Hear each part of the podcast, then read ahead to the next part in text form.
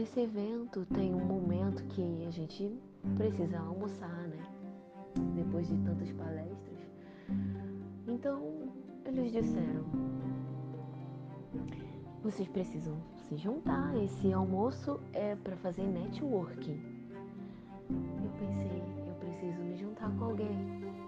E aí logo uma pessoa me chamou para almoçar. E eu fui com ela. E nós conversamos. Ela fez pergunta para mim, eu fiz perguntas também. E a gente falou sobre a vida, sobre família, sobre a igreja. E nós fomos almoçar. Eu demoro muito para almoçar, então eu continuei lá almoçando e ela foi pagar o almoço. E quando eu percebi, quando eu tinha terminado de almoçar, percebi que a minha ficha não estava lá na minha bandeja. Aí eu lembrei que a minha paçoquinha tinha caído no chão quando ela tinha levantado para ir pagar. Aí eu pensei, ela foi pagar o meu almoço. Então eu levantei muito rápido, fui lá. Falei, não, não, eu preciso pagar o seu almoço. Deixa eu pagar o seu almoço. Ela falou, não, não precisa. Fica tranquila. Aí nesse momento eu falei, tá, tudo bem. E eu fui pro banheiro. E eu comecei a chorar. Porque ninguém, eu não lembrava de alguém assim que eu nunca tinha visto na minha vida ter pagado alguma coisa para mim. E eu fiquei com aquela sensação de querer também retribuir isso. Sabe? Isso é muito real. Quando alguém te abençoa, vem automaticamente aquela vontade de, sabe, fazer alguma coisa pela pessoa, entende?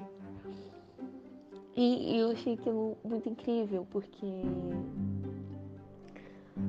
ah, ela foi bênção na minha vida. E eu ainda hoje eu quero retribuir isso para ela, sabe? E eu estou pensando como retribuir. e eu sei que essa pessoa tem uh, uma peça do Lego que eu preciso. então, espero que a gente continue conversando e tal.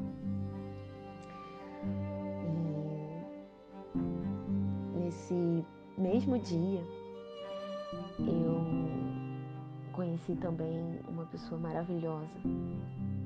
Como eu disse antes, nos outros áudios, ah, meu corpo ficou paralisado por causa do medo. E eu disse: eu vou fazer isso em mim mesma, eu vou me desbloquear sozinha. E nesse momento que eu falei, eu vou me desbloquear sozinha, e o meu corpo, as minhas mãos começaram a formigar muito e a minha mão fechar, eu percebi que tinha uma pessoa do meu lado. E essa pessoa soube lidar comigo até o último dia do evento. Ela soube o que eu estava passando e aí eu me senti mais segura. Como vocês percebem e perceberam, a inspiração fica muito, muito forte. Muito forte. E o meu corpo, ele quis ficar naquela sensação de eu preciso passar pelo bloqueio de novo, desbloqueio, né, no caso. Eu preciso, preciso passar pelo desbloqueio de novo e o meu corpo pedia e ele ficava dormente de novo, mas depois de ter socado aquela mesa e jogado ela no chão, as minhas mãos só ficavam dormentes e eu não entendia por quê. Porque eu precisava me desbloquear de novo. E essa pessoa ficou do meu lado e falou: grita. E eu gritei e eu fiquei livre. E outras pessoas me disseram: calma, não tem problema, continua respirando. e eu achei aquilo incrível. Eu falei para ela, para ele no caso, as minhas mãos estão adormecendo, não estou entendendo o que está acontecendo comigo. E ele disse: calma, fica tranquila, só respira.